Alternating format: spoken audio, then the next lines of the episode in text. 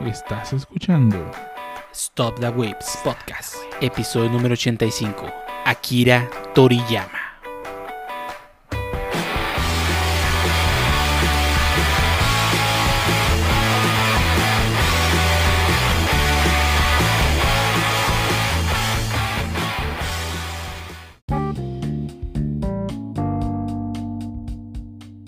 Bienvenido a Waves Podcast, episodio número 85, podcast dedicado a hablar de anime, internet, juegos, manga, desarrollos y más cosas en internet webs y el único podcast que se va un mes completo sin avisar. ¿Por qué? Porque sí. Pero- ¿O por qué no? ¿O por qué no? Sí, porque no, no. Lo que pasa es que está todo planeado. Porque, porque justamente el mes de mayo se cumple otro año de que estamos grabando este podcast. Así que ahora empezamos con la temporada número 3. Eh, empieza Eh. la temporada. Exacto, por Y, ya- y así. Y así, ahí, ahí, ahí. Y el día de hoy vamos a hablar de cosas interesantes, o tal vez no tan interesantes. Pero empezamos contigo, Harbo. Dinos, ¿cómo has estado? Ah, bien, fíjate que. Digo, me ha ido bien últimamente. Cos- cosa extraña. Este, me, me dio la. Chiripiorca. El, el, el repelus del pecero el, el otro día que mi gráfica estuvo sonando como turbina de avión. Y este, compré unos pequeños este, ventiladores. Ya se los instalé. Y ahora reitero con mi psicosis. He estado revisando la, la temperatura, pero parece que ya quedó chido. Bueno, al menos como yo lo quería. Entonces, este, pues fuera de ponerle eso y que ahora no se quemó, ni que, ay, que al pesar sí prendió. De hecho, de estuve haciendo varias cosas a, a mi PC, creo. También la estuve formateando, ¿no? Digo, pero pues todo. Milagro que no la rompiste. No, no, no, exactamente, milagro, ya, ya, ya puedo formatear PCs, jefes. Este, ¿cómo se llama? Chambitas, este, ¿cómo serían? Chambitas, impresiones y, y reseteos el hardware. Ujú. Así es, pero, y fuera de eso, el chambas se ha relajado, por fin, ya era hora. Ya me traían trabajando demasiado duro como un esclavo. Ya, ya puedes Es- poner tu ciber y, y hacer trabajo de developer de lado. Así es, este, voy a, voy a, este, financiar de developer, este, for the lulz ya nomás. Ujú. Y este, no, pues creo que fuera de eso, nada. Es- no he estado comprando tanta chuchería como parece.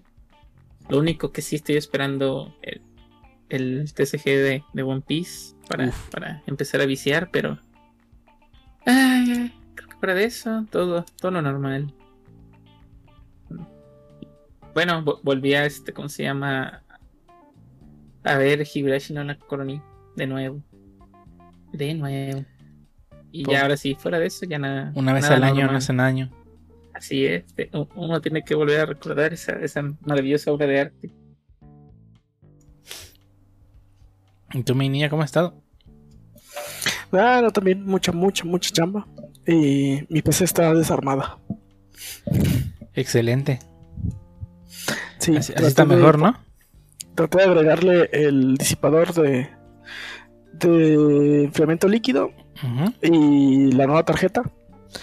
Y pues no me cupo todo. Entonces, no sé qué hacer. Otro gabinete. Otro gabinete. Podría hacer. O, ser puede- la solución. o puedes llevarla a chambitas y refacciones el Harbo. Eh, creo que también es la opción. Si, si- si prende, le devolvemos su dinero. Ese es el lema. Hmm. Pero sí, sí.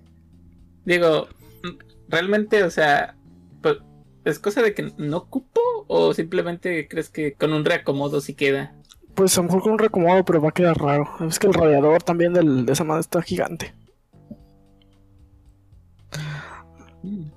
La legendaria de poner los ventiladores afuera. No haber de otra. Pues podría ser. La clásica. La técnica milenaria. Sí, también la tarjeta, la tarjeta gráfica nueva también está gigantesca. Ah, pues sí, ¿verdad? Ah, pues ya, GG. No, pues GG a lo mejor sí ocupas otro gabinete. Pues según yo ya esto está bastante grande, no sé qué. Ya, ¿Qué to- podría todo ja- cabe en un territo sabiéndolo acomodar.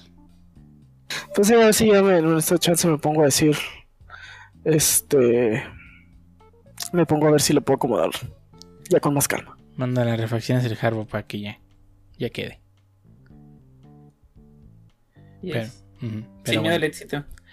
ey, pero Si- bueno. Si, no, si no le ponemos un- una maderita afuera, unas pijas, boom, listo. A huevo. Vamos al radiador, el radiador por fuera. Hacemos unos hoyos arriba para que pase el cable. Y ya pones el radiador afuera una tabla. Mire, señor, nomás no lo puede, no lo puede usar de día, este, las- en las noches de luna llena, este, tiene que ponerle un hilito rojo, Hmm. pero si todo lo demás está normal. Pero bueno, vamos a empezar. Pues así. Vamos a empezar con el tema de esta semana. En esta ocasión vamos a dedicarle el podcast a uno de los grandes, si no es que el más grande, eh, artista del mundo del anime manga. Si diga, No. Eh, cuyo trabajo ha influenciado a muchos autores a lo largo de sus casi. casi que 40 años de carrera en el mundo del manga. Y sí dije 40 años y suena, y suena como que voy a hablar de Tezuka, pero no. Voy a hablar de Akira Toriyama. Este. ¿Sí diga? El señor solo yo tengo, solo tengo tres diseños de monos. El señor, yo tengo solo tres diseños de monos. El cual, eh, el popular artista de manga, Akira Toriyama, nació el 5 de abril de 1955. Entró en el, en el 74 a la Escuela Superior Industrial de Aichi para estudiar diseño gráfico, en el cual imagi- imaginaba lo que veía en su niñez. Eh, fue contratado inmediatamente por una empresa de publicidad en Nagoya, Ahí trabajó durante tres años, pero estaba muy aburrido y su relación con sus jefes llegó a convertirse en algo desagradable. Por lo tanto, decidió retirarse y dedicarse al manga. Su vida de mangaka empezó con una publicación en la Shokan Shonen de Shueisha. Más tarde, muchas historias que también serían publicadas en esta revista y posteriormente reco- recopiladas en tomos. Gracias a sus populares personajes, Toriyama fue inmensamente popular en Japón y en el mundo y, no, solo en Japón, sino también en el mundo durante la década de los 90. En la primera década del siglo XXI, su mamá ha decaído debido al menor éxito de sus producciones más recientes, ya que, pues bueno, creo que todos sabemos, creo que todos conocemos la obra magna y más conocida y que genera una cantidad ridícula de dinero al año de Toriyama. Eh, Toriyama debutó como dibujante en 1978 con la historia Wonder Island, eh, que fue publicada en la revista semanal Weekly Shonen Jump. A partir de ese momento creó una serie de historias cortas como Tomayo y Today's Highlight Island. Todas tuvieron una moderada aceptación entre los fans y gracias a ello el autor tuvo la posibilidad de realizar su primera serie, serie, o sea, ya hablando de una serialización completa, ¿no? La cual fue eh, Doctor Slump, o que aquí en América conocimos como Arale y el Doctor Slump. Árale, árale. Nuestra amiga es. Ah, está bien chido. Sí, está bien chido. El salto a la fama llegó con Doctor Slump, que se publicó en la Weekly Shonen Jump entre los años de 1980 y 1984. Gracias a ella recibió en 1981 el premio de manga otorgado por la editorial Shogakukan. La aceptación del manga fue masiva y en menos de un año después de su aparición en abril, en el 8 de abril de 1980, el 8 de abril de 1981 se estrenó el primer episodio de la serie de animación. En total se recopilaron 18 volúmenes de manga y la serie de televisión sobrepasó los 240 episodios, llegando a su final el 19 de febrero de 1986. Doctor Slump narra las aventuras absurdas del profesor Senbei Norimaki y de su creación, un robot en forma de niña de 13 años llamada Arale, además de los habitantes de un extraño lugar llamado la Aldea Pingüino. Este fue ahora sí que el primer éxito que tuvo Toriyama. Ah, tuvimos la suerte de que aquí a América nos llegó la animación. Las dos versiones, ¿no? La versión de los 80s y la versión de los 90s también nos llegó aquí en América. Es en la aldea pingüino nos vamos a juntar. Sorpresa será, sí, sí, sí, sorpresa será. No, yo no sabía que se llamaba Doctor Slump. Si- Siendo sincero, yo siempre dije, ah, pues es. Sea, Arale, sí, de hecho es que la serie aquí en América se llamaba Arale y el Doctor Slump. Sí, yo la verdad yo no me acordaba así que doc- hasta que dijeron Doctor Slump y dije, qué rayos, no es el que estaba con Arale y luego ya, ah, sí. Sí, este, ya después la serie de los 90s ya, ya la dejaron con el título de Doctor Slump. Pero bueno, después de Doctor Slump, eh, hizo varias este, historias cortas, pero después llegó una nueva serialización de una serie que decir que tuvo éxito es decir muy, muy, muy, muy, muy poco. La serie que haría pasar a la historia no solo a Akira Toriyama, sino al mundo de animación fuera de dentro y fuera de Japón, al punto de haber sido uno de los mangas más conocidos del mundo, fue sin lugar a dudas Dragon Ball. Toriyama había escrito una historia corta llamada Dragon Boy antes de escribir Doctor Slump. Pues bien, Dragon Ball es una reelaboración o reimaginación de Dragon Boy y de su argumento que consiste en las aventuras de Son Goku y sus amigos en medio de la búsqueda monumental por las siete esferas mágicas cuya unión pueden invocar la presencia del dragón Shenlong, el que puede conceder un deseo a su invocador. La fórmula de buscar esferas y enfrentarse a peligros y finalmente pedir deseo se repite incansablemente a lo largo de los 42 tomos de Dragon Ball que se llegaron a publicar. Extraño que Dragon Ball a su vez es una reimaginación de la historia china Viaje al Oeste. Exactamente, sí, es una reimaginación del famosísimo Viaje al Oeste con Sun Wukong, en aquel caso, ¿no? Eh, más allá de la aceptación alcanzada con la publicación del manga, el verdadero éxito vino cuando las historias de Doctor Slump y Dragon Ball se convirtieron en series de dibujos animados. Se alcanzado un enorme nivel de audiencia, particularmente Dragon Ball que generó una cantidad masiva de mercancía, se hace ropa, videojuegos y todo tipo de juguetes alusivos a los personajes tanto héroes como villanos. La gran popularidad que alcanzó prácticamente en todos los países donde se emitió y obtuvo los mayores niveles de audiencia. Dragon Ball terminó convirtiéndose en un fenómeno cultural. Por ejemplo, frases que contenían alusiones a la serie como Ki, Saiyajin y Super Saiyan se volvieron populares durante los años 90. Eh, y más de una persona la sigue usando hoy en día haciendo ilusión a diálogos y situaciones comunes en la serie. Eh, Sí, yo me acuerdo de las señoras así que hablaban de, Goku. El Goku, el de los pelos parados. Ese que se convierte en, super tallarín. super tallarín. No, no, no, y, es que los, niños se hacen agresivos por estar viendo al Goku ese. Por eso están peleando en las escuelas, porque están viendo al Goku. Eh, la serie llamada Dragon Ball Z, el nombre que recibió en la versión televisada una vez que Son Goku se hizo adulto, ha sido traducida al español, tanto en Hispanoamérica como este, en España, catalán, vasco, gallego, inglés, francés, italiano, portugués y un chorro mil más de idiomas que si me ponía a escribirlo todos, iba a acabar. La, canción de, la bola de drag en catalán se perrona. bola de drag. nada mejor que la onda vital española. Ah, el que catalán, catalán. Catalán, catalán. Onda vital ya. Después de Dragon Ball. En ese mismo año, en 1996, la compañía que realizaba el anime, Toei Animation, intentó continuar la historia, pero Toriyama se negó a producir más manga de Dragon Ball. Eh, Dragon, bueno, me faltó aquí anotarlo, pero Dragon Ball terminó a finales del año 95. Ah, este, ¿qué más? Así. Eh, así que Toriyama se limitó a darle permiso a la compañía para hacer una serie de como continuación de Dragon Ball Z, en la cual él se limitaría a ser un asesor y a diseñar de manera muy básica a los personajes. Así empezó la conocida Dragon Ball GT. ¿Cuándo brincamos a Super? Ah, no, todavía no. Todavía no, falta mucho para Super.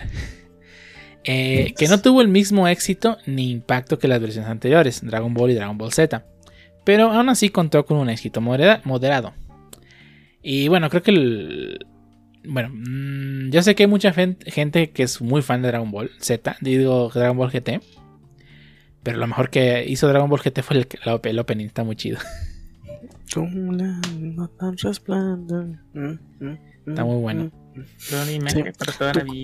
Tu corazón ha encantado esta perro, eh, los trabajos realizados por Toriyama después de Dragon Ball han sido historias cortas, entre 100 y 200 páginas, entre las cuales se encuentran Kowa, Kajika, Sanlan, Nekomajin y entre algún millar de historias cortas que ya veremos más adelante, ¿no? En los videojuegos, el éxito de Toriyama también lo ha llevado a trabajar en el diseño de personajes de varios videojuegos.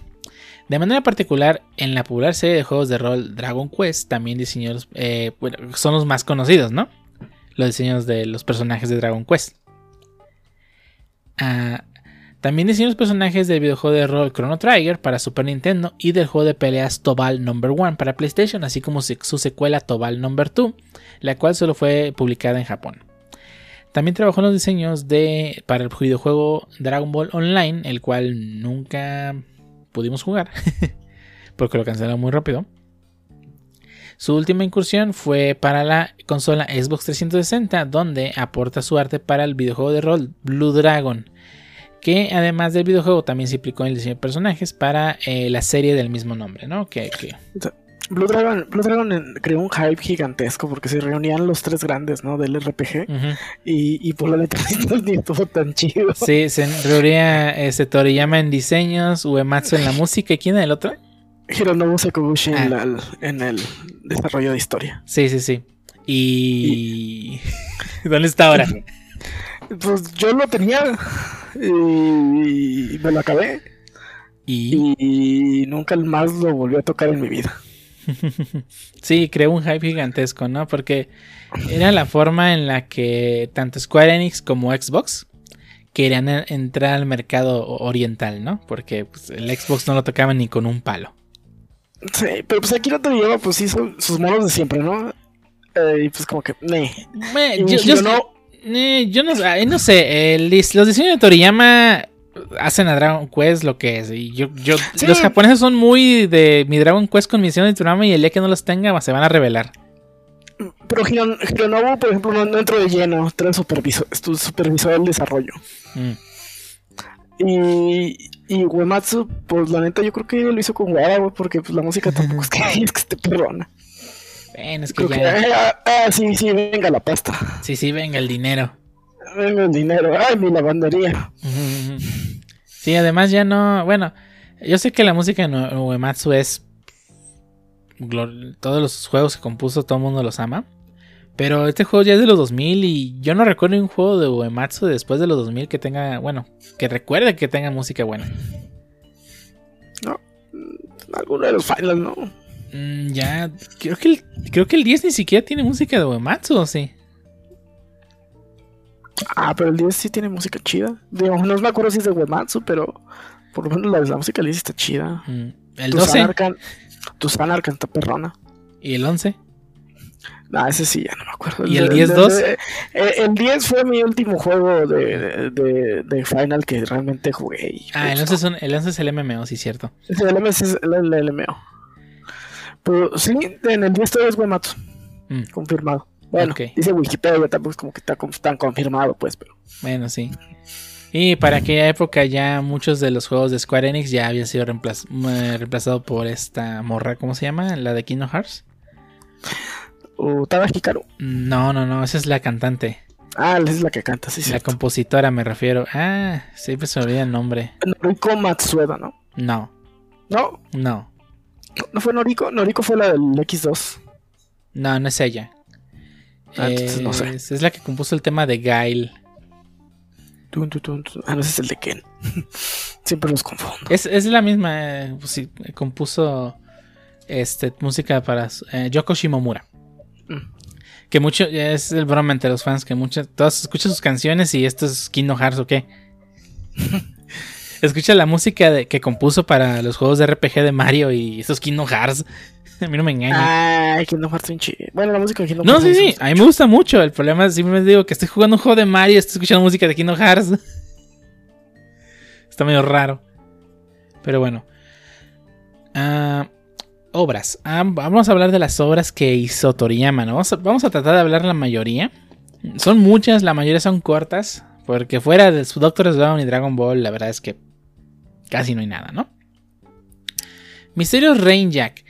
Eh, fue un one shot parodia completa de Star Wars, con el cual Toriyama participó en el concurso de la Monthly Young Award del, del 78. Este manga pertenecen, aparecen muchos personajes que aparecían en las historias futuras de Toriyama, principalmente Doctor Slam, ¿no? Este manga es un total parodia. Si buscan capturas, es imposible encontrar el scan completo porque creo que no lo, no no lo guardaron, digamos. Pero sí, es, tú ves la portada y es prácticamente el póster de, Star Wars con unos personajes por ahí que se parecen a unos que salieron en Doctor Slam, ¿no? Principalmente el protagonista que se parece mucho al papá de. de, ay, ¿cómo se llama? El, los morros estos que salen en Doctor Slump. Uy, si no sabía bien, no me acuerdo de los personajes. Ah, es Superman, creo que es el otro que me acuerdo y ya. Superman y ya, La siguiente historia fue Wonder Island, publicados en la Weekly Shonen Jump del en el 25 de enero del 79. Su historia se desarrolla en una isla donde hay personajes muy extraños, un piloto llamado Furusu, que intenta volver a su hogar debido a que sufrió un accidente de avión hace 35 años. Su segunda parte trata del detective Harry, quien viaja a Wonder Island para, obtener, para detener a un ladrón de bancos. Esta fue el primer, ahora sí que historia que se publicó ya directamente en la revista, ¿no? Uh, Today's Highline Island es un one shot lanzado en abril de 79. Trata de un chico llamado Kanta que siente una pasión desaforada por la comida. Debido a sus excesos, un día empieza a doler mucho su muela lo que obliga a detener su afición. Para ayudarlo, su, profesora lo envía a la clínica del doctor Cabra, quien le ayuda a extraer su muela. Una historia simplona, ¿no? Con los dibujos de Toriyama. Eh, Tomato es un one shot lanzado en agosto del 79. Tomato es una mujer policía que empieza a trabajar en una comisaría. Lo que no esperan sus compañeros es que ella es la mejor, es, ser muy puntual, impuntual y caótico, lo cual cruzará se, con el que se cruzarán en su vida también demuestra ser muy eficaz. Eh, Doctor Slump, ya esta ya es la serie, la, primera serie publicada, completa, serializada, pues. Eh, primera serie importante creada por Toriyama se desarrolló desde el 79 hasta agosto del 84, publicada en la Shonen Jump por 18 volúmenes. Eh, trata de Lare, una chica robot que vive en la villa donde pasan cosas extrañas, llamada la Villa Pingüino. después de esto, eh, sacó más one shots. Uno de ellos fue llamado eh, Escape, un one shot lanzado en, el enero del 82, una historia que escribe la vida de una niña perseguida por un monstruo que aparentemente pretende liquidar. Finalmente resulta que estaban jugando al escondite. O sea, un humor muy, muy Toriyama, ¿no? Porque se caracteriza mucho el humor de Toriyama, que es muy de gags cortos de comedia y con gigantes, ¿no? Y de pastelazo. Mucho de pastelazo también a Pola Hiroid. Eh, este one shot lanzado en la, edición número 17 de la Shonen Jump en enero de los 82, Roy es una joven taxista espacial cuyos servicios son, son solitos por una jovencita llamada Pola, originaria de un planeta dominado por una emperatriz malvada. Juntos lucharán para liberar. Curiosamente, el rey Nico-chan y, y, su ayudante de Doctor Slum hacen cameos en el mismo. Además, es el, personaje principal femenino se, asusta al parecer vestida como Arale Norimaki, sea, haciendo autorreferencias el Toriyama, ¿no? Eh, Pink, publicado en diciembre del 82 en la, revista Fresh Jump, trata de la chica llamada Pink que se roba el agua de una empresa y se enamora del sheriff. Al final, el sheriff arresta a los dueños de la empresa porque habían raptado al dios de la lluvia para producir agua y después ponerla en la venta. Acá el Toriyama haciendo crítica este, al neocapitalismo. Capitalismo rapaz, sí. Chobit. Ah, no, no tiene que ver con Chobits. Eh, One Shot lanzado en el 83 en la Shonen Jump y en la Fresh Jump están protagonizados por una diminuta alienígena llamada eh, Chobit que ayuda al sheriff de, de, una pequeña ciudad con poderes mágicos. Con sus poderes mágicos, perdón. Dragon Boy. Está compuesto por tres capítulos que se empezaron a publicar en agosto del 83 en la Fresh Jump. Trata de un niño cuyo maestro se encarga de la defensa de la princesa del país K durante su viaje a dicho lugar, donde en el trayecto se enfrentan a varios enemigos. Se destaca por ser el prototipo de Dragon Ball y por estar completamente basada en la historia, en la leyenda del Rey Mono, ¿no? Este es el, el prototipo de Dragon Ball que, bueno, ya estaba haciendo de por sí alusión a la historia del Rey Mono, la leyenda del viaje al oeste, pero pues ahora sí que en todo esto se basó para construir después Dragon Ball, ¿no?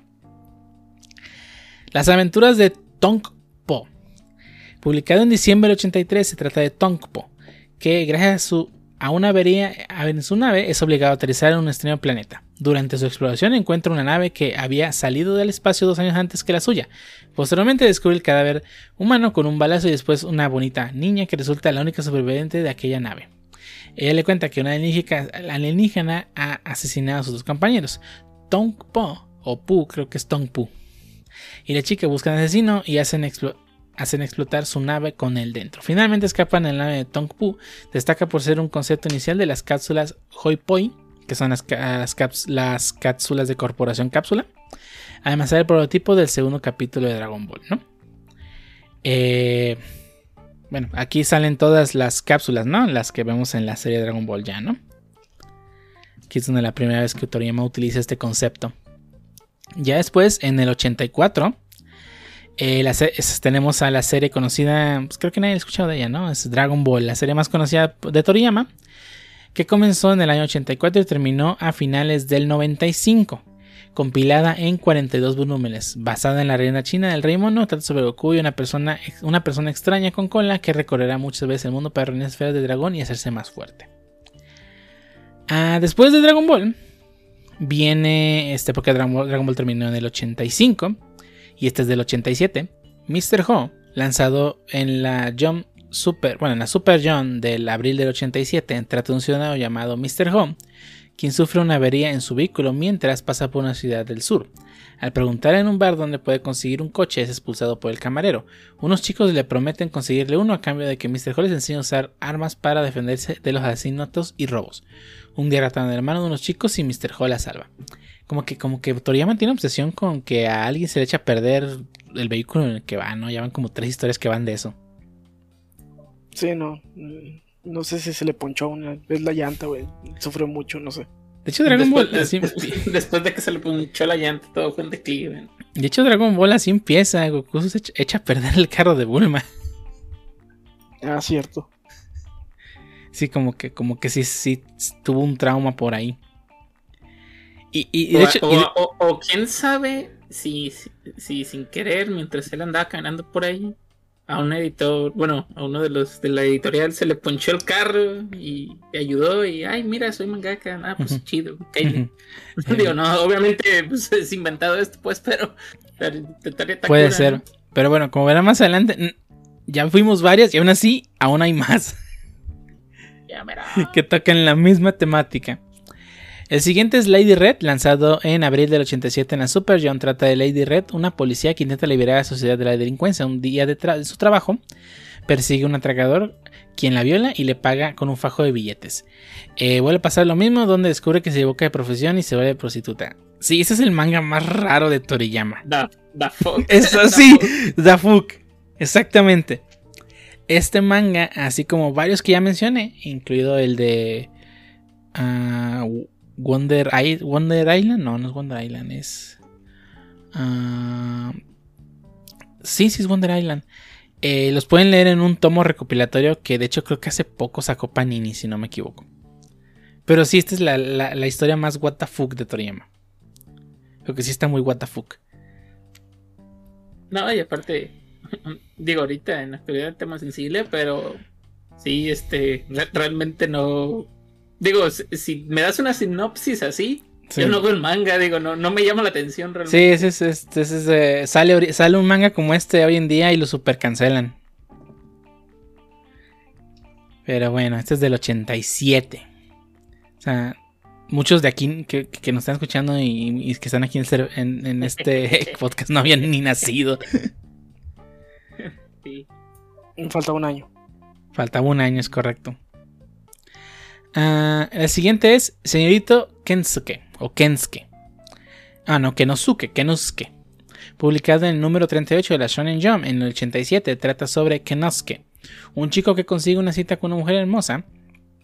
Tras consultar con su madre y su amigo Shibo, Shinobinmaru, Kenosuke eh, debe impedir que la cita sea aburrida, así que lo sería llamado, así no sería llamado Pelma.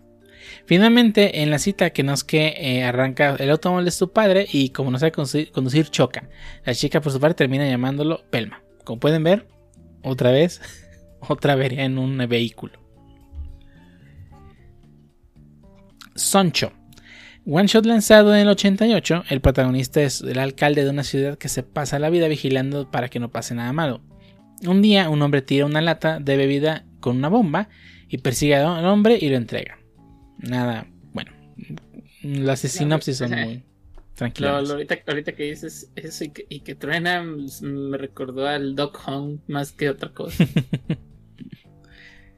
Eh, Mamejiro.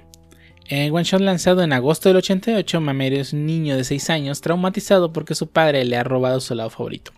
Gracias a esto decide convertirse en delincuente y vengarse de la sociedad.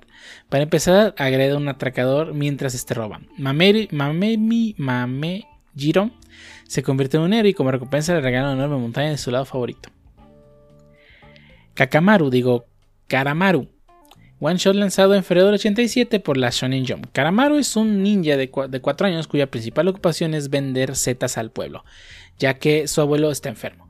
Eh, un día caminando en el pueblo conoce a un hombre que resulta ser ladrón de coches. Ambos son atacados, el hombre cae inconsciente mientras que Karamaru vence a los asaltantes. El joven ninja arregla todo para que parezca que el sea el ladrón de autos.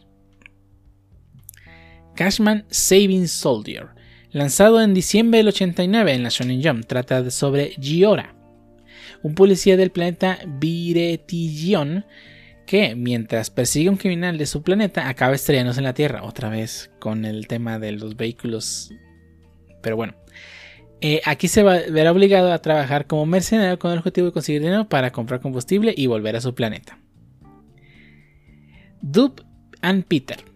Publicado en noviembre del 89 en la revista Virtual Jump, terminó de publicarse en abril del, 93. Eh, fueron varios one shots, creo que fueron como tres. Se me pasó a notar eso. Dub es un alegre y regordete personaje convencido de que sus problemas para ligarse se olvidan cuando tenga coche. Por ello le pide a un amigo que le construya uno el resultado, eh, y el resultado es Peter, un vehículo computarizado ultramoderno. Ah, si alguien le recuerda a esta serie del auto, ¿cómo se llama? Ah, Pierro. Kit el auto increíble. Esa mera, gracias. Estoy que seguro que de se inspiró el Toriyama para hacerla. Eh, Gogo Ackman, publicado en la Virtual John en julio del 93, Ackman es un demonio joven de 200 años que acaba de despertar de su letargo de medio siglo, el mismo día que su, de su cumpleaños. Se dirige a la Tierra para conseguir almas y venderlas a buen precio, pero tiene un enemigo, un pequeño ángel que intenta detener sus planes. Curiosamente, el nombre de Ackman será utilizado en Dragon Ball, además de que sus rasgos físicos son muy parecidos al de Trunks. Si, si buscan una imagen de Ackman Toriyama y van a ver a Trunks. Como muchos personajes, ¿verdad? Pero de eso no hablamos. Eh, Choto que, cae ticta Doctor Slum. Es una pseudo secuela de Doctor Slum que se desarrolló entre en los años 94 y 97. Y Goku hace una aparición entre ellos, ¿no? Estas. Eh, adelante. Te a decir, eh, este viene siendo como, bueno, no sé si sea ese porque. O más bien, ya, ves que de repente parecía Arale también en Dragon Ball, o sea, no ¿Era un entreguillo entre las dos o qué? Sí, eh, Arale apareció por primera vez en Dragon, Ball, en Dragon Ball en un capítulo de la saga de la Red Ribbon, de la Patrulla Roja. Ah. Eh, posteriormente, este manga, eh, eh, ahí aparece Goku en la Villa Pingüino. Y este, posteriormente, este capítulo del manga fue adaptado en la serie de los noventas. Ya, ya, ya, ya. Ok. Así, así, es, así es el timeline. Eh, Toki Mecha. Publicado en diciembre del 96, trata de una chica llamada Tai que viaja en una máquina del tiempo a la prehistoria. La máquina queda destrozada. Insisto de vuelta con los vehículos destruidos. Entonces cuando es cuando conoce a Mu, una joven cavernícola. Tai descubre que Mu habla su idioma y se enamora pensando que Tai es la mujer más fuerte del mundo. A continuación, otros viajeros del tiempo viajan a la del tiempo de Tai y Mu. Los viajeros secuestran a Me, una chica cavernícola, con el fin de vender en el futuro como esclava. Mu y Tai logran rescatarla. Después de esto, Tai roba la máquina del tiempo de los cazadores y vuelve a su época, dejando a los viajeros atrapados en el pasado. Alien, Alien Peak. Lanzado en 96 en la Shonen Jump, Alien y Peak, bueno, X-Speed, pero asumo que la X no se pronuncia porque no venía en, los, en katakanas.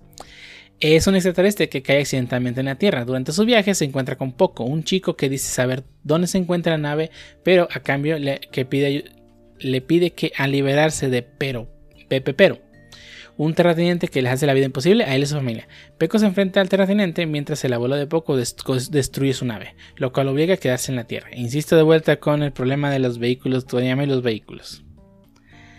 Babul, lanzado en el 97, es un protagonista, está protagonizado por un mago llamado Bubul, quien vive junto a los demás personajes que aparecen en un mundo donde habitan los, los animales en vez de los humanos.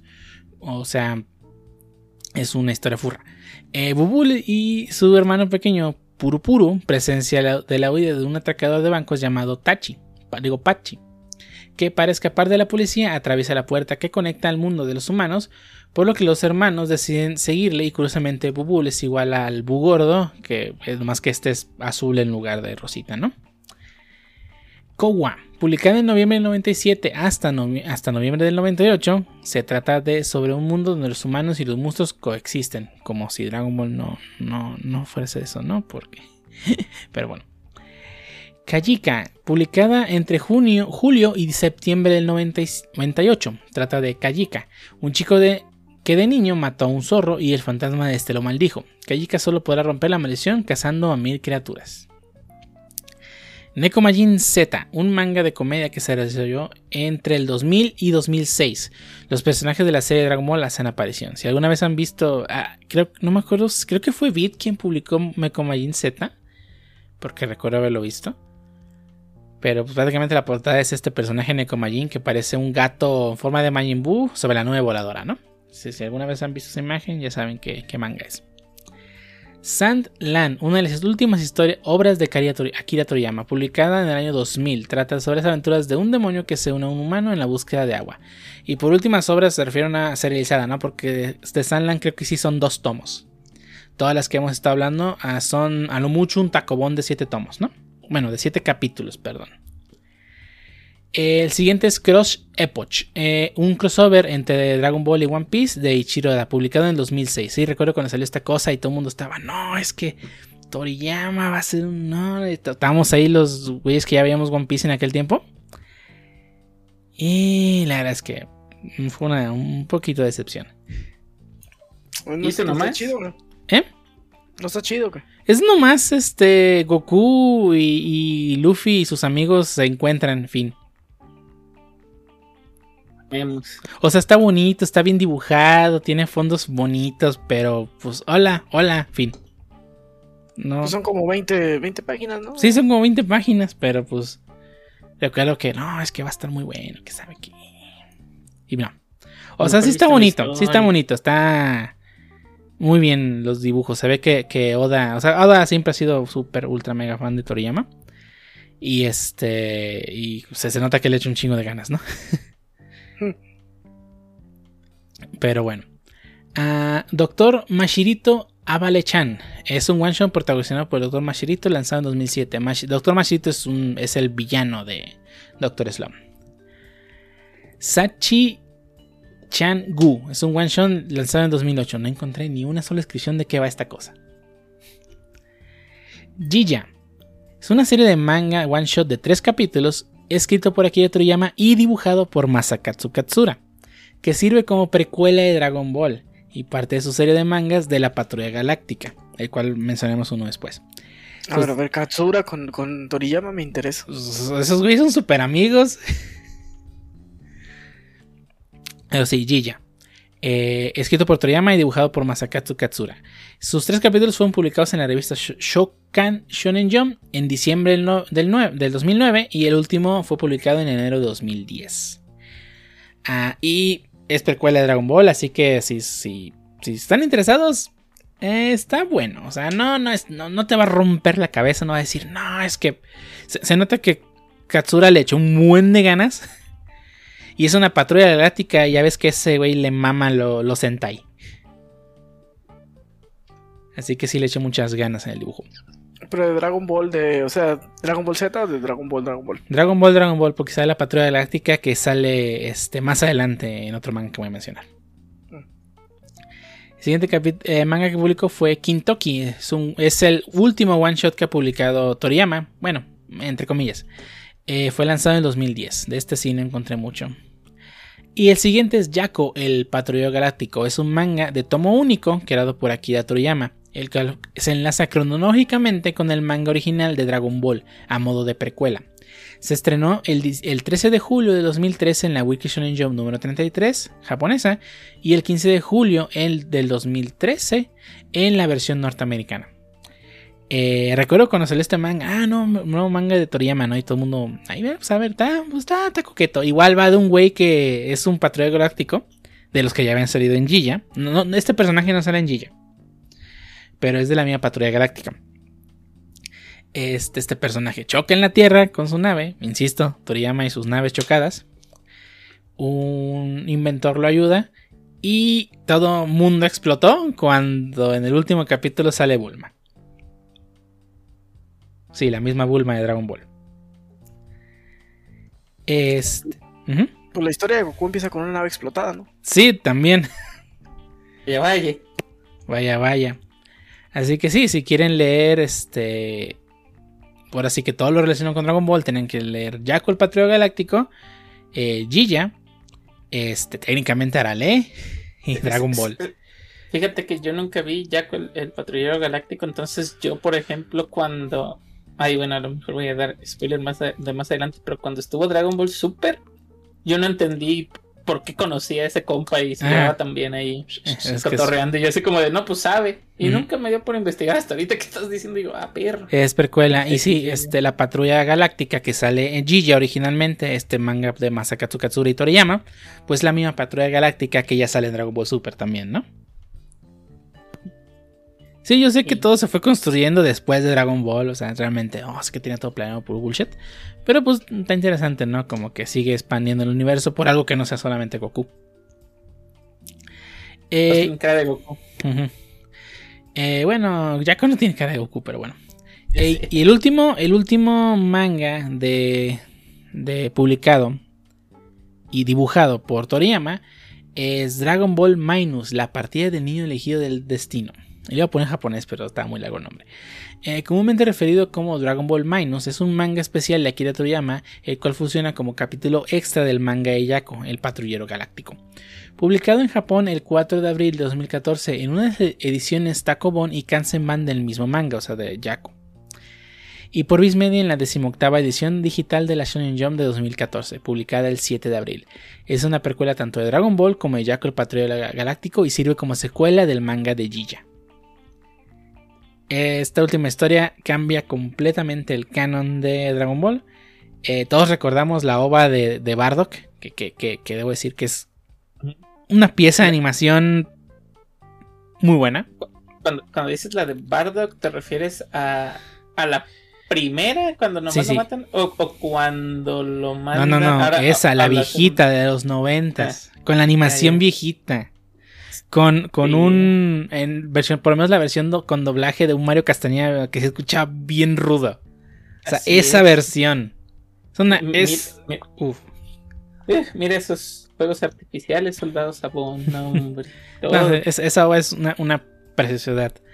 Este, pero pues Dragon Ball Minus mató todo ese canon. Que yo lo hubiese preferido a lo que tenemos hoy en día, ¿no? Eh, pero bueno. Este, y bueno, no podemos hablar de Toriyama y de Dragon Ball, que bueno, es la obra, su obra magna, su máxima obra, su máxima creación. Este, sin hablar de un personaje, o bueno, un- una persona, este, que pues prácticamente fue, ahora sí que, pues, gran influyente, ¿no? En la vida y obra de Toriyama. Estamos hablando de Kazuhito Torishima. Eh, no puedo hablar de Toriyama sin hablar de la persona responsable de descubrirlo, así como de dar forma a Dragon Ball como fue conocido al final. Eh, Kazuhito Torishima estudió en la preparatoria de Ojiya, que se graduó en y se graduó en la Universidad de, Keiko. No encontré de qué facultad.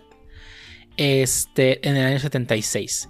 El mismo año se unió a Suecia, específicamente el departamento editorial, y fue asignado directamente a la revista Wiki Shonen Jump.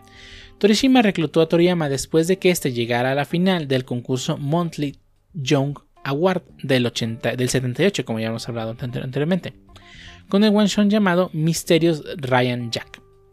A Torishima le impresionó la letra de las onomatopeyas de Toriyama, que era muy similar al de los cómics occidentales, ¿no? De hecho, recordemos que, digo, sé que esto no se traslapa a la animación, pero Toriyama tiene unas onomatopeyas increíbles, ¿no? De hecho, si recuerdan algunos capítulos de Arale, este, Arale atacaba con el qué onda, ¿no? Y salía las letras. Pero esto obviamente en el manga era muy visual, ¿no? Porque era directamente la onomatopeya, con la que atacaba, ¿no? Eh, Torishima ha admitido que él fue la inspiración del villano conocido como el Dr. Mashirito, que es básicamente el nombre de Torishima con las sílabas invertidas, ¿no? O sea, Torishima, este es Mashirito, ¿no? este, un villano de Doctor Slump, así como de Piccolo Daimaku, villano de Dragon Ball, ¿no? Si ustedes ven toda esta persona, pues pueden ver a los dos personajes ahí, ¿no? De hecho, en el juego Jump Superstars para Nintendo DS, estos dos personajes pueden fusionarse y utilizar una habilidad especial en la que es la de gritar al oponente pues, para ganar, ¿no? En el 93 dejó de ser editor de Toriyama y pasó a ser editor, editor principal. Bueno, creo, el, bueno, el término correcto es este eh, eh, Head Editor. Yo, bueno, lo traduje como editor principal. No sé si es la traducción correcta. Sí, no, creo que sí. Sí. De la Villa. En el 93, poco después de que terminara Dragon Ball, perdón, aquí era este 96. en 96, después de que terminara Dragon Ball, recordamos que Dragon Ball terminó a finales del 95, Torishima se convirtió en editor en jefe de la Weekly Shonen Jump. Eh, bajo su mandato, la revista comenzó a tener grandes hits como Yu-Gi-Oh!, One Piece y Naruto. En el 2001 se convirtió en editor principal tanto de Shonen Jump, Monthly Jump y de la B-Jump, ¿no? O sea, pasó de ser editor en jefe, que es el editor en chief, a volverse de vuelta editor principal, pero ya de tres revistas. En el 2004 se unió directamente a la mesa de directores de Suecia. Torishima fue de gran influencia tanto en Doctor Slump y Dragon Ball, haciendo que Toriyama hiciese cambios en la obra. Una de las más conocidas es el cambio que tuvo la saga de Cell. Primero haciendo que Toriyama cambiase los, a los androides del 19 al 20 por el 17 y 18 y el posterior cambio de Cell hizo transformaciones, ¿no? es una historia muy, muy conocida en el mundo de, los fans de Dragon Ball que cuando Toriyama presentó este, los. En, ese, en, ese, específico momento, cuando presentó los diseños de Android 19 y 20 y ya estaban y habían salido en la revista, Torishima ya no era este eh, editor de Toriyama, porque la última cosa que editó Torishima de Toriyama pues, es, un, es un este, ¿cómo se dice? Ah, trabalenguas. Fue la saga de, los Saiyanins, ¿no? Cuando ataca Vegeta y se va.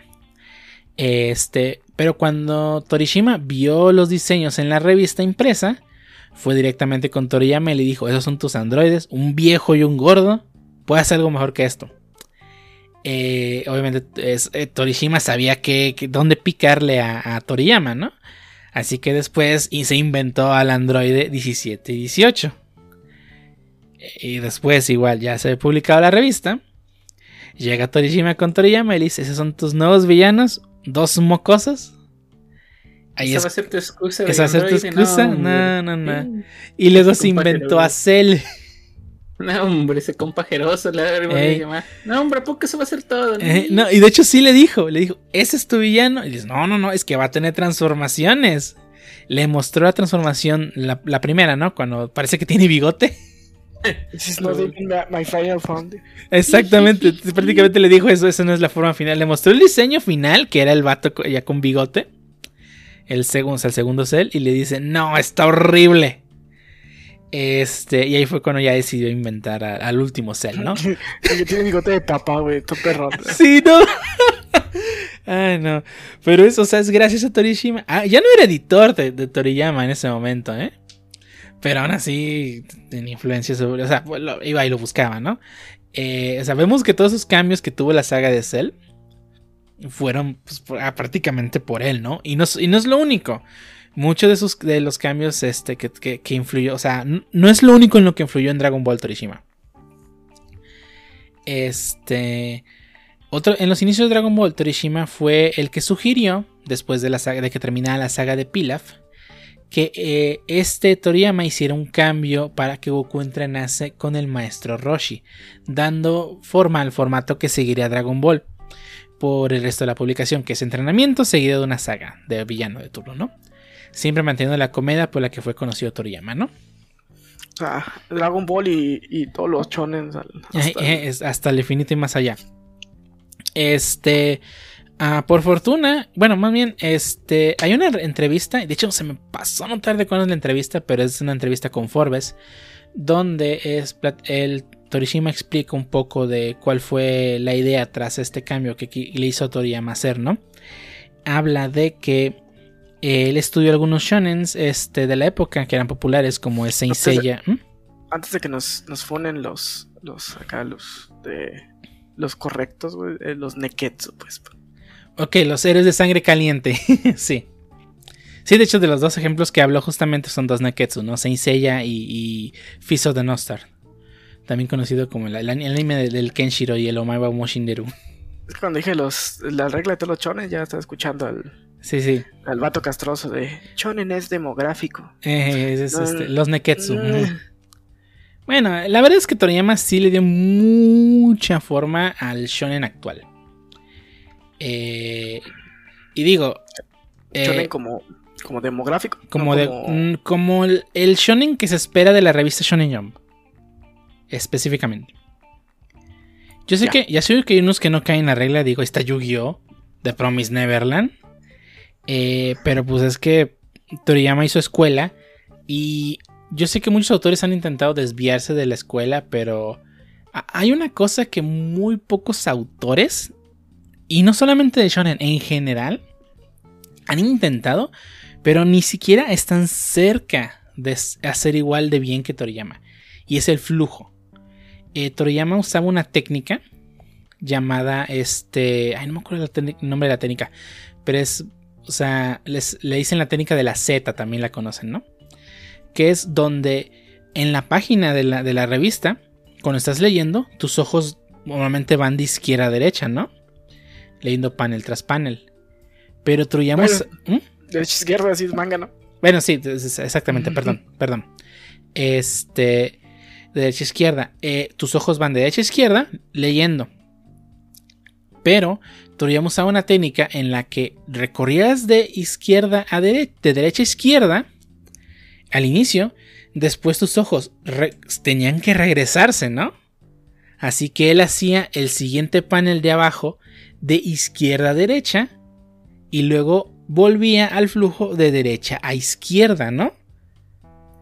Ah, no mames, nunca he leído nada de Toriyama, poco sí es. Eh, checa cualquier manga de Toriyama. Dragon Ball es donde lo perfeccionó. Pero tú busca un tomo de Toriyama y, y, revisa este, una hoja completa y vas a ver cómo las acciones de los personajes en los paneles de arriba van de derecha a izquierda. El siguiente panel de abajo vas a ver que las acciones y onomatopeyas están ubicadas de tal forma que tú las veas de izquierda a derecha. Y el panel de abajo está así, ¿no? De hecho, este, bueno, pueden buscar cualquier panel Toriyama, o sea, busquen panel de Dragon Ball. Este, ah, y van a ver este, este efecto, ¿no? y, muchos de sus mangas tienen este efecto autores han intentado imitarlo, sobre todo su imitador principal, que ya hablaremos un poquito más adelante de él. Pero este, este flujo, eh, muy pocos autores han logrado imitar esa fluidez que tienen sus mangas, ¿no? Eh, porque te pones a ver algunos de los mangas de Toriyama, digo, de, de, otros autores que están inspirados, tratan de imitar el shonen como lo hacía Toriyama pero a veces ni siquiera, o sea, ese flujo no lo tiene nadie, prácticamente nadie. De hecho, por ejemplo, este... Ah, hay un panel muy muy bueno de las primeras sagas de Dragon Ball. Donde este... ¿Se acuerdan de este personaje que tenía la... que, era, que apestaba? Ah, el que mató... No sé, que mató Krillin. no? no, bueno, no lo mató técnicamente, pero ahí.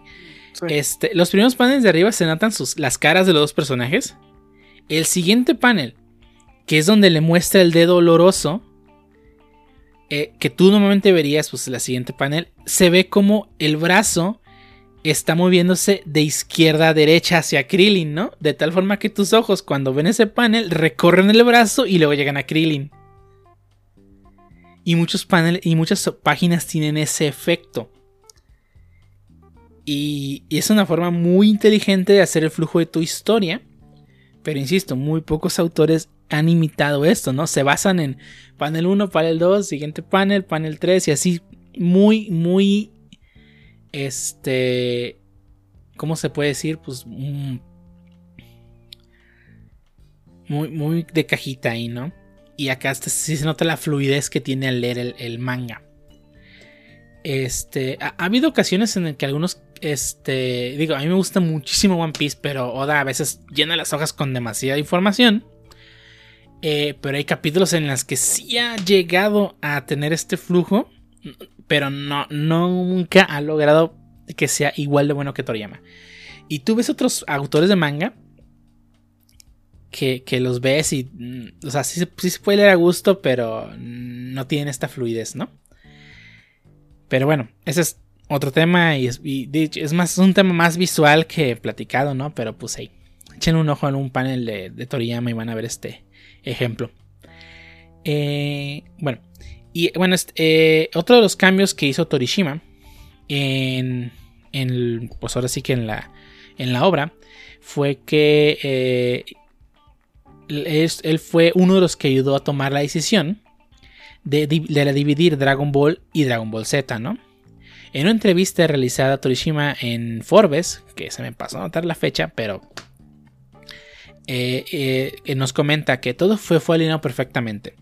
Teníamos varios equipos en el equipo, varios cambios en el equipo de animación.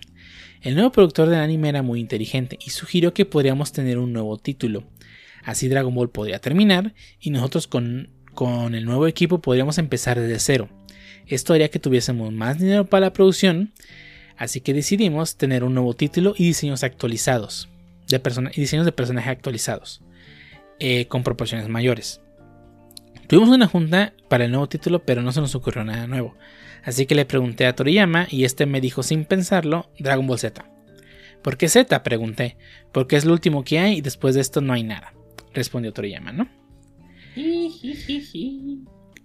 Así que esa es la razón por la que se llama Dragon Ball Z, no por el famosísimo rumor que era Dragon Ball 2. en, el manga eh, no hay Z. No, en el manga no Z. El manga solo es Dragon Ball. De 42 tomos. Este. Que compone la saga de. Entonces, eh, Saiyajin, Cell y Majin Buu. Eso es, eso es lo que se conoce como Dragon Ball Z, ¿no? Sí, pero, pero eh, o sea, abarca desde niño, ¿no? O sea, el manga va de niño y pasa por, por... El manga va de niño hasta que se encuentra con Buu y se va volando. Up, perdón. Sí. Exactamente. Nunca se detiene, no hay esa pausa que tenemos en Dragon Ball y Dragon Ball Z. Y de hecho, aquí ya nos habla un poquito de, que vamos a tener más dinero para promoción, ¿no? Y eso se debe un poco a cómo funciona el, el mundo de la animación en Japón. Eh, donde existe un comité, el cual el comité se encarga de tomar decisiones de hacia dónde va a ir la obra y obviamente el presupuesto que va a tener y, y pues eso, ¿no? Esto se hace para que, número uno, las empresas de animación no se arriesguen a perder dinero si la obra no pega, ¿no? Porque al final de cuentas, si la obra no pega, a ellos ya les pagaron por hacer la animación. El comité, ¿no? Y el comité es el que se encarga de absorber la pérdida si es que el anime no triunfa o eh, o quedarse con todo el dinero y no darle nada más a la animación, ¿no? Pues por eso que hoy en día hay muchas quejas de que algunos estudios pagan una miseria, porque a esos estudios nomás les dan cierta cantidad de dinero para hacer animación. Y si el anime esté bueno o esté malo, triunfe o no triunfe, ellos van a ganar exactamente la misma cantidad de dinero, ¿no? Es por eso que vemos a los pobres compas de. De ay, ¿Cómo se llama? Los güeyes que hacen el, el Attack on Titan. ¿Cómo me cagan ese estudio? Mm. Mapa. ¿Cómo? Mapa. Ah, mapa, sí, que ya saben, odio a mapa y no ven nada de mapa, pero eh, pues esos funcionan así, ¿no? O sea, ellos les dan 10 pesos para hacer animación, les paga un peso a cada animador y ya. El anime triunfó, no, que es el número uno visto, que, que tira Crunchyroll cuando sale, que sabe que tanto, sí, yo les pago un peso a mis animadores, me vale madre. Chale. Así funciona. Ya no voy a, ya no voy a ver Dororo igual.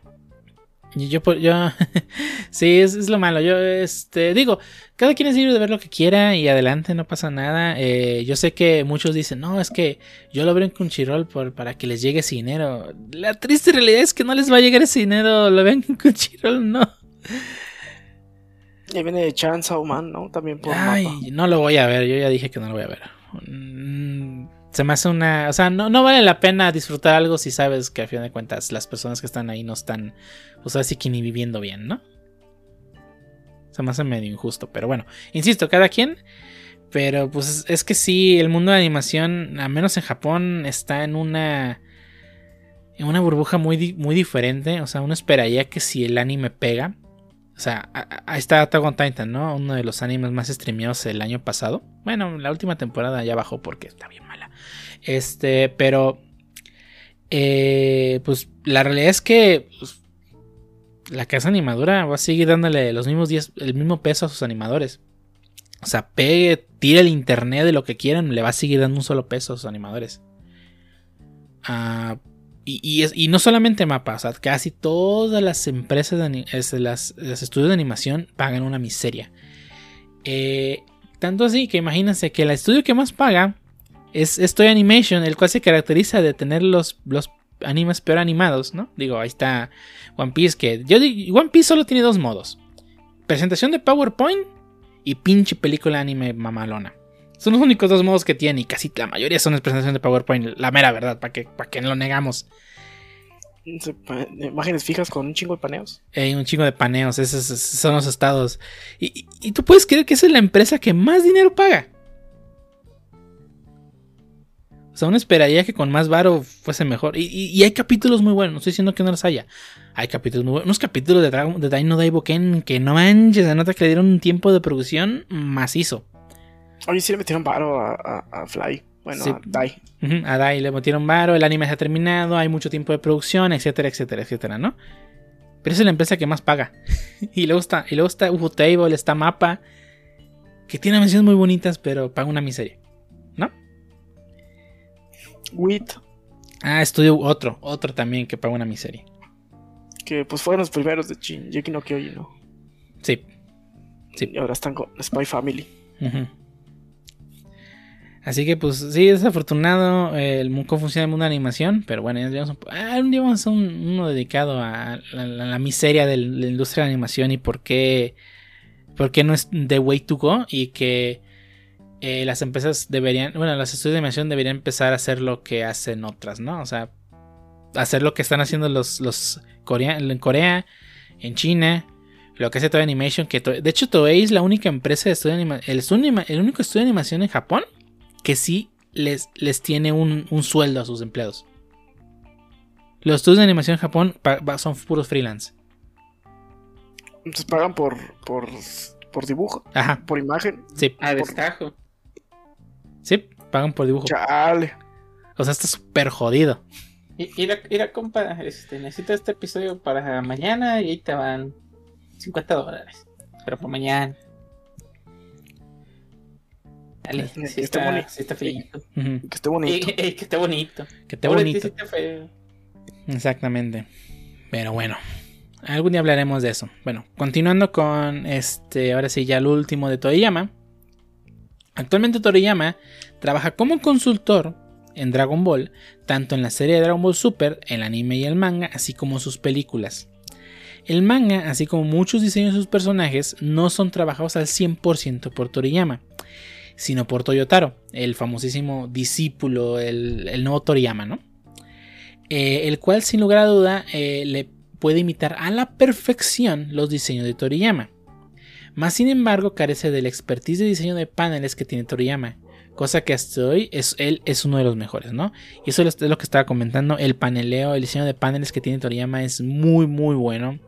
O sus mangas se leen así súper fluido, o sea, están bien hechos. Pero tú ves un panel de Dragon Ball Super y, sientes ahí un... Yo no, sé cómo, sé como tope, ¿no? Que sientes ahí como que quieres seguir leyendo, pero algo te impide, ¿no? Este panelo no lo domina él. Y, sí, puede editar a la perfección los diseños de Toriyama. Y yo sé que nos burlamos mucho de que Toriyama solamente sabe hacer tres rostros y cinco cabellos. O sea, sí, estoy de acuerdo, no lo estoy negando. Pero tú te pones a leer el manga de Dragon Ball y notas qué personaje es quién debido a sus expresiones, ¿no? Cosa que Toriyama es muy bueno haciendo en su manga. insisto, en su manga. Si son de los que únicamente han, consumido Dragon Ball a través de su medio animación, Eh, estoy totalmente de acuerdo que no sepas diferenciar a, a, Trunks, a Vegeta, a Goku y a Gohan si les quitas el cabello. Estoy totalmente de acuerdo. Pero los dibujos de Toriyama son muy buenos a, diferenciar qué personaje es quién. Porque pues él tiene un dominio pues muy bueno, ¿no? Ya al final de la saga de Buu ya se nota mucho su flojera. Se nota mucho. Pero lo que es la saga de, de, Freezer y, y, la saga de los Saiyajin tiene, creo que es el pick de su dibujo, sin lugar a duda. Y de su paneleo también, ¿no? Porque hay algunos paneles también de, los últimos capítulos de Dragon Ball ya no se sienten tan fluidos. Recordemos que los mangakas realmente es muy, muy común que empiecen culero.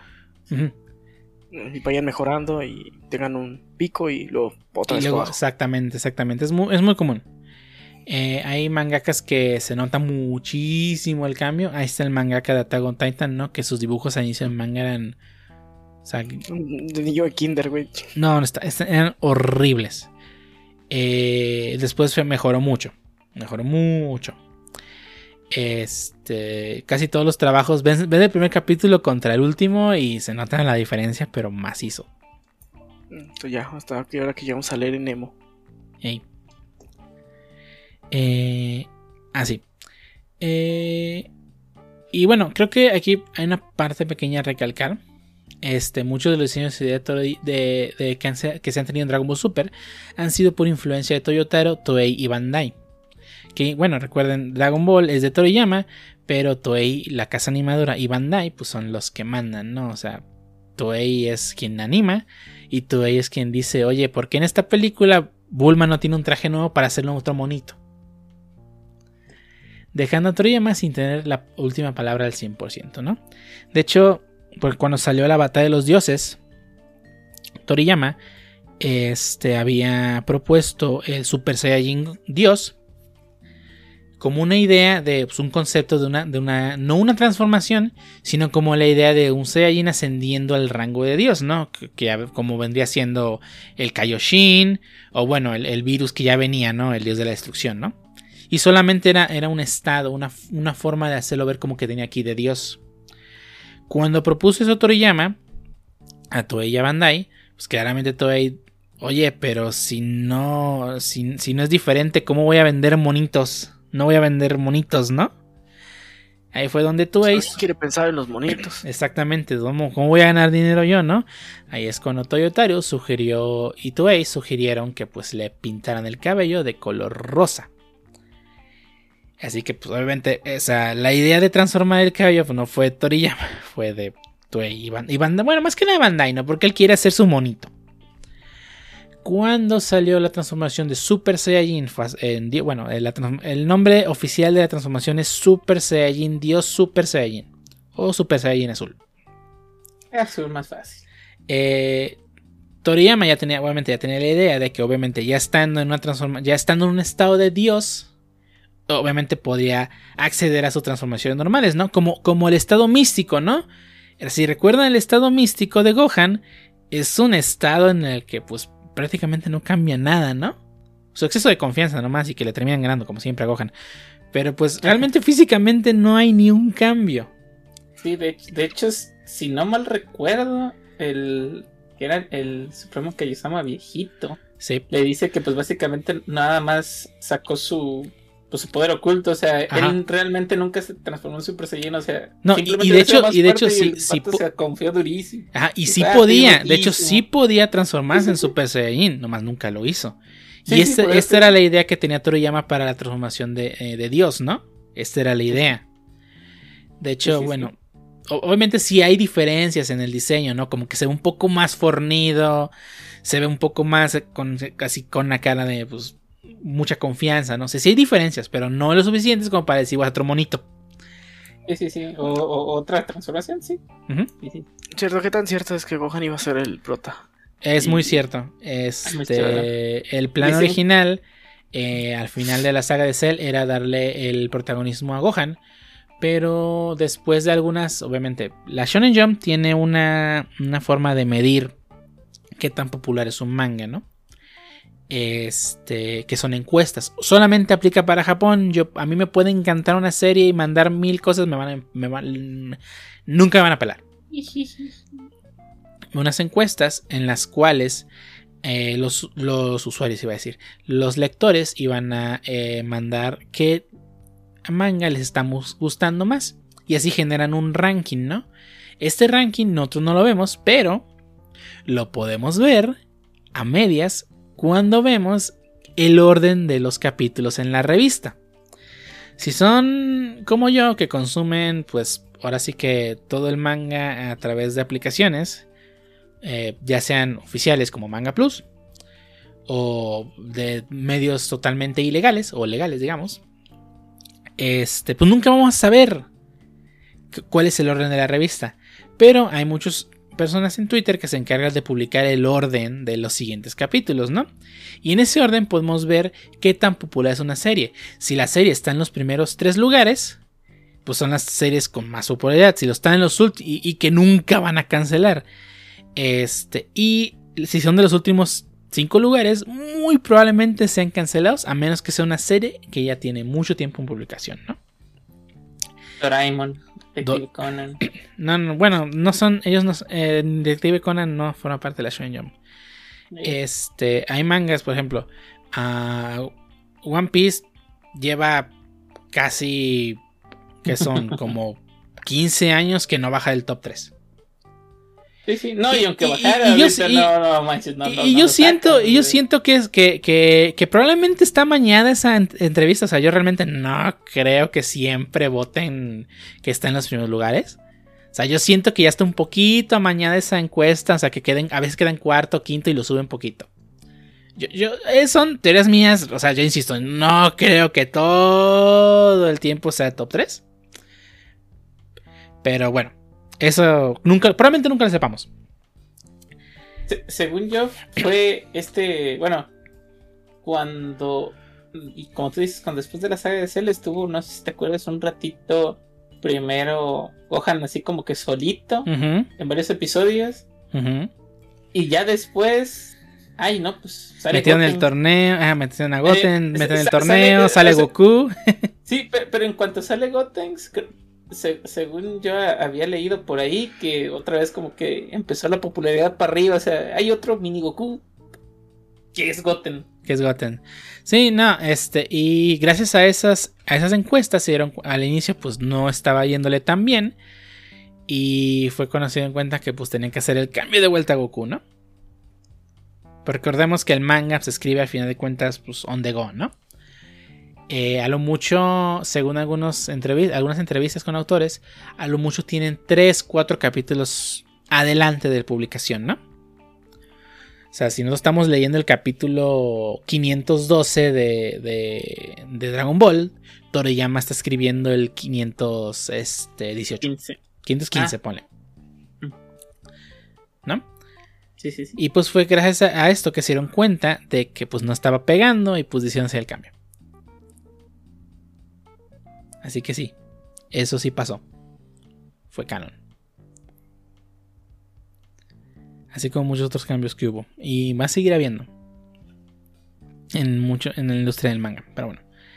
Pues digo, no sé si te has dado cuenta que inclusive, bueno, ahorita de, lo último de Dragon Ball Super han ido a, subiendo a Gohan porque, pues sí, cuando, cuando inicio de lo que lo presentaron, estaba todo en clean, que todo, o sea, los 100 pasos muy fácil y, ya todavía para el torneo de poder ya se veía un poquito ya más. Fíjate que. Más poderosillo. Aquí. Bueno, ahí Dragon Ball Super ya es otra cosa diferente, ¿no? Eh, insisto, en Dragon Ball, o sea, sí, se le sugería a Toriyama que hace las cosas, pero al fin de cuentas él tenía la última palabra.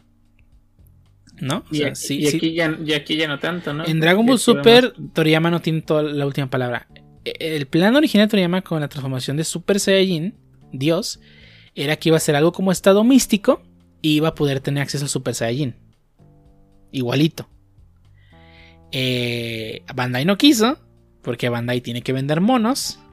Así que pues le pintaron el cabello de rosa al, al dios y al Super Saiyajin Dios azul le pintaron el pelo de azul. Toriyama, pues ahora sí que tuvo que, pues, pues adelante, ¿no? A fin de cuentas, Bandai es quien está poniendo dinero. A ver, me va a llegar más dinero, sí. Adelante. Mm, adelante. Sí, exactamente. Así fue como pasó. O sea, no fue decisión de Toriyama. Totalmente. Este. Pues. Y eso no hubiese pasado en la publicación del manga, ¿no? Porque en el posición del manga, al final de cuentas, el 100% de la palabra tiene el autor, ¿no? Tanto así que de hecho, cuando Goku creció, si recuerdan al final de Dragon Ball, Goku crece para enfrentarse a Goku Jr. en el, último torneo de, la serie Dragon Ball, ¿no? Esta idea de que Goku creciera no le gustó ni al departamento editorial ni a Torishima. De hecho, Torishima le sugirió a Toriyama de que podría ser que Goku se viera más crecido con mayor volumen en las peleas, pero que terminando de combatir se viera ya más chiquito, ¿no? Cosa que primero se hubiera visto muy rara. Y segundo, a Toriyama no le gustó esa idea.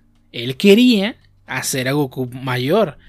Número uno, para que se viera mejor a la hora de dibujar, porque obviamente un combate con dos personajes de un tamaño, de una proporción pues más alargada, ¿no? Porque recordemos que Goku, cuando era niño, tenía la proporción de cuatro cabezas, no, de tres cabezas, ¿no? Que era su cabeza y su cuerpo eran dos cabezas de tamaño. Eh, Goku ya mayor tiene la proporción de cuatro cabezas, o sea, su cabeza y su cuerpo mide tres cabezas, ¿no? Para los que sepan de dibujo y si tienen un poquito de dibujo saben a lo que me refiero, pero cuando es un dibujo la proporción correcta para que no se vea deforme tu personaje es que tu cabeza debe de medir un tercio de tu cuerpo. Si no, estás haciendo un, deformer, lo cual se vería chibi. Así que si tienes, si tu cabeza mide eh, dos, si tu cuerpo mide dos cabezas, es que es chibi. Y si mide, si tu cabeza mide lo mismo que tu cuerpo, es, es super chibi, ¿no? Este, pero bueno, el punto es que lo quería hacer más estilizado para de esta forma los que los combates fluyeran mucho mejor y se vieran mucho mejor. Eh, no le gustó casi nadie, no querían que Goku cambiase. Y aquí, aquí sí Toriyama se puso en su Nel. O lo hago o se acaba Dragon Ball. Y pues, ¿qué pasó? ahí tuvo la última palabra. Así que a fin de cuentas, ahí pues seguía siendo Toriyama, ¿no? ¿Sí, mi niño? Sí, no. No, pues sí. Ahí sí. Ahí los amenazó con lo que sí les dolía. Sí, sí, el dinero. no iban a vender. Sí. Exactamente. Y ya en Dragon Ball Super, pues ya no tiene tanto control. E insisto, lo de Super Saiyan Dios es una. Eh, cuando salió Black en el anime de Dragon Ball, eh, pues obviamente todo el mundo pues, querían un Goku malo, ¿no? A Bandai para ser más monos y bla, bla, bla. Y de hecho, pues también se iba a transformar en Super Saiyan y todo, ¿no? Eh, la única, el, input que tuvo Toriyama para la transformación es el, el, color de la transformación, ¿no? Que de hecho me acuerdo que había memes de que no, vamos a cambiar de colores, ¿no? Porque ya la transformación del Super Saiyan de, de Rosé, que era la de Samasu, pues ya era rosita, ¿no? O sea, ya llegamos al punto ridículo. Pero eso tiene sentido porque el rosita es el contrario del azul en el espectro de color, ¿no? O sea, tiene, un, tiene una. O sea, a fin de cuentas sigue siendo diseño detrás, ¿no? No fue un color al azar. Sí, sí. Eh, pero pues, insisto, todos los últimos este, decisiones que ha tenido tanto Bandai como Toei y Toyotaro, pues ahora sí que han dejado a Toriyama sin tanta capacidad para influir en la historia, fuera de ciertos factores, ¿no? Eh, así que pues para aquellos que digan, no, es que pues Dragon Ball Super ya no sabe qué escribir, eh, muy probablemente la decisión, las decisiones que han llegado es porque Bandai necesitaba vender más monos. O porque a Toyotaro se le ocurrió, ¿no? De hecho, de Toyotaro es la idea de que Goku se volviese, que es un Goku malo. Eh, y muchas ideas. Que de hecho, o sea, fue un fact. No sé si alguna vez se llegaron a topar con el famosísimo manga de Dragon Ball AF. Que, que era súper falso, yo sé. Pero Toyotaro en el 2003, creo, escribió un fan manga llamado Dragon Ball AF, ¿no? Donde tocaba la, historia trataba de una Kaioshin mala que había quitado, le había quitado las genes a Goku para hacer un Kaioshin Saiyajin malvado. que al final de cuentas es lo mismo que Samasu. Y dibujado completamente por Toyotaro. Él, insisto, él sabe replicar el diseño de Toriyama muy bien. Pero pues. Pero bueno. Actualmente en Japón, Toriyama continúa siendo una figura pública y aún vive en Aichi con su esposa e hijos, donde su fama le ha causado muchos problemas. Por ejemplo, cada vez que hay rumores de que hará alguna aparición en Tokio, la oficina de gobernación se preocupa porque por lo general las multitudes de fans se acercan cerca de su casa para observarlo salir e incluso lo acompañan en caravana al aeropuerto. Ay no. A pesar de su fama, en general a Toriyama no le gusta la exposición en los medios de comunicación colectiva. Son muy raras las ocasiones en las que algún periodista le ha logrado hacer una entrevista o tomado una foto para un diario extranjero. La influencia de Toriyama en el mundo del manga no se puede demeditar. Gran parte de las series modernas, sean del género que sean, llevan algo de la influencia del maestro Toriyama. Así es la vida y obra de Toriyama. Y como pudieron ver, eh, a pesar de que escribió muchas obras pequeñitas, la, realidad, la realidad de la, realidad es que pues Dragon Ball fue lo que lo hizo y lo que seguirá siendo, ¿no? Sí, digo, lo que se me ha cerrado de Toyama es que tiene la oportunidad de hacer lo que quiera y no lo ha hecho. Asumo que... Podría hacer, el manga de lo que quisiera. Ese manga que, que, por ejemplo, a Kurumada eh, no le salió y tuvo que volver a regresar a ser los caballeros. Se quedó sin dinero. Este, pues Toriyama va a tener ese problema. Sí.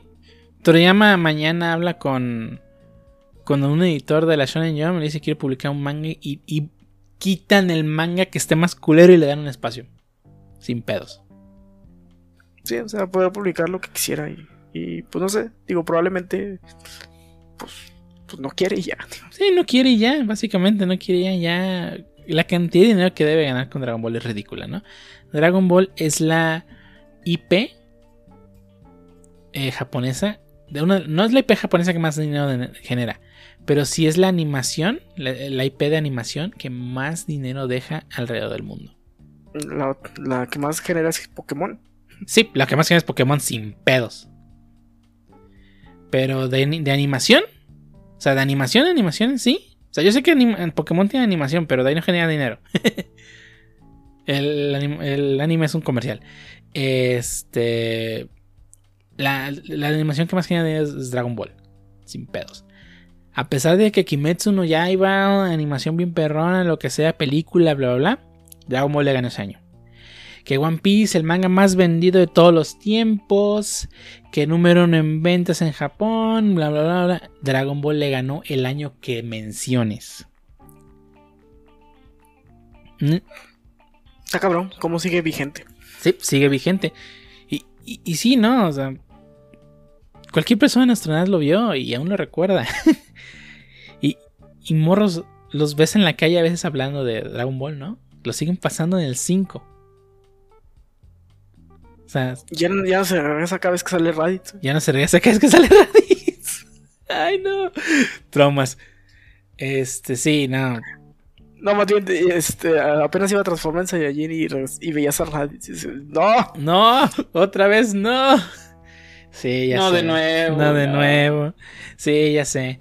Pero sí, o sea, Dragon Ball sigue vigente, sigue generando mucho dinero. Mucho dinero. O sea, en ese momento, no, no fue a propósito, pero estoy sosteniendo una esfera de dragón que tengo aquí en mi escritorio. Sí, piden de sí. Es las siete estrellas, no vale nada. Ni... Este se genera muchísimo dinero Dragon Ball y va a seguir generando dinero por los años venideros, ¿no? Videojuegos, ropa, juegos de cartas. Dragon Ball ha tenido siete juegos de cartas. O sea, es ridícula cantidad de productos y dinero que genera Dragon Ball, ¿no? Así que yo, sí, o sea, Toriyama no tiene la necesidad de trabajar. Su descendencia no tiene necesidad de trabajar. Van a vivir eternamente. bueno, el hijo a lo mejor en algún momento junta todos sus escritos no terminados y saca un libro. ese Toriyama está, ese Toriyama está como, como ya una necesidad de trabajar no tengo, pero de dinero sí. No, entonces no tiene ni una de las dos. No tiene necesidad de dinero, no tiene necesidad de trabajar. Sí, es que yo creo que por eso, o sea, lo tienen ahorita de asesor en Dragon Ball, porque, porque Mira, la película, la película de Dragon Ball que digas, si pones el nombre de Toriyama en el título, va a vender. Así de fácil. O sea, Toriyama pudo haber hecho, ay, diseñé a Virus y ya fue todo lo que hice para Dragon Ball de la Batalla de los Dioses. Pero, ah, productor ejecutivo aquí a Toriyama, ya con eso va a vender la película. Lo sé yo, que he visto todas en el cine. Y que probablemente vea la que sigue, la de Super Hero. Que, que por cierto, qué feo nombre tiene. Sí, es Super Giro. Dragon Ball Super Super Giro. O sea, no le pudieron puesto nomás Giro y ya. Pero, pero sí, Toriyama. Está. Está bien. nos, pues, su impacto es. Digo, es pequeño a lo mejor en, en materia, pero grande en, en, impacto. Grande en la industria. En la industria del anime manga. Fíjate que desde, desde. O sea Toriyama hizo escuela y aún así, o sea, hoy en día, o sea, lo que es un, un manga shonen de peleas, o sea, de peleas, de peleas, como lo fue Dragon Ball, pues es que no hay en la shonen así que tú digas, bueno. O sea, yo sé que los de Black Clover van a salir, ah, es que Black Clover, sí, está bien Black Clover. Su historia está medio, meh. Perrísimo. Está medio, meh, la historia. Pero está, está bien. No tiene ningún impacto que Dragon Ball. Que Boku no Hiro, que. Boku no Hiro no, toma nada de Dragon Ball, todo lo toma en Naruto. Esa madre, esa madre de Naruto verde se volvió cada vez. Era meme y ahorita es canon. O sea, no. No hay mangas de peleas en la Shonen como lo fue Dragon Ball. Actualmente. Ni un manga de Shonen de peleas. Está, o sea, no tiene el nivel de Dragon Ball. Ni cerca. Ya va. Va a volver Ranma. Ya volvió Rama. ahora que volvió, volvió Rumiko con. Y, ah, Yutsira, así se volvió el nombre. apesta Ranma censurado, pero sí. Eh, este, ese manga es más viejo que Ranma. Ah, sí, sí, sí, sí. Es de los primeros de Rumiko. Sí, sí, sí. Yo tampoco me cómo se llama, pero sí. Ese es se me el nombre, pero sí, es de los primeros de Rumiko. sí, más viejo que, que Ranma. Ya, tenía, ya había tenía, ya, ya tenía animación, ¿no? Sí, pero es viejísima. Urusei Yatsura. Ese. Sí, sí, sí. Pero, me, dio, esperanzas de, que animen. ¿La última saga? Eh, pues no, pues un, un DAI, ¿no? Así de.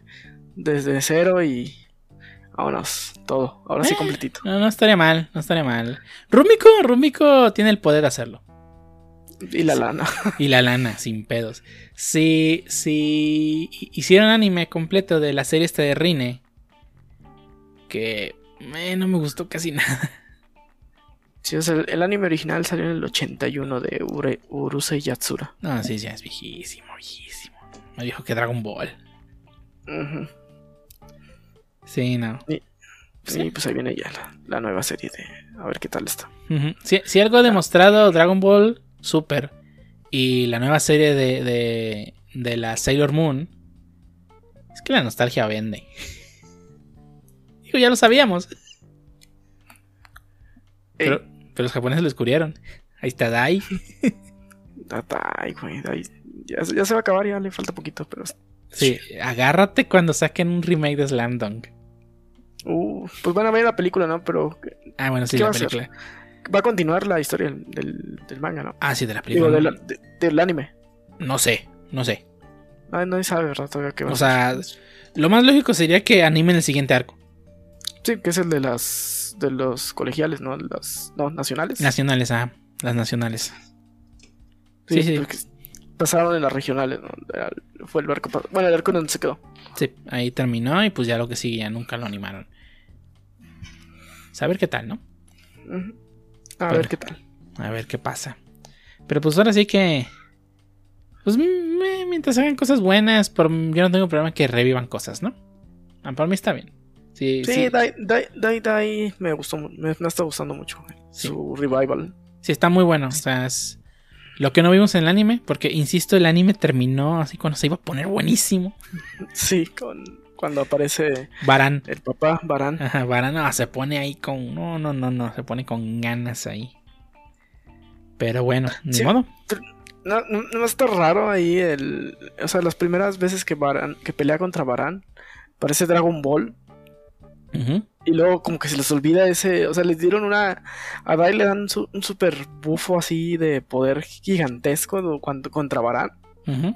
Y se les olvida. sí, Y, y, ya lo nerfean otra vez, pero machinzototes.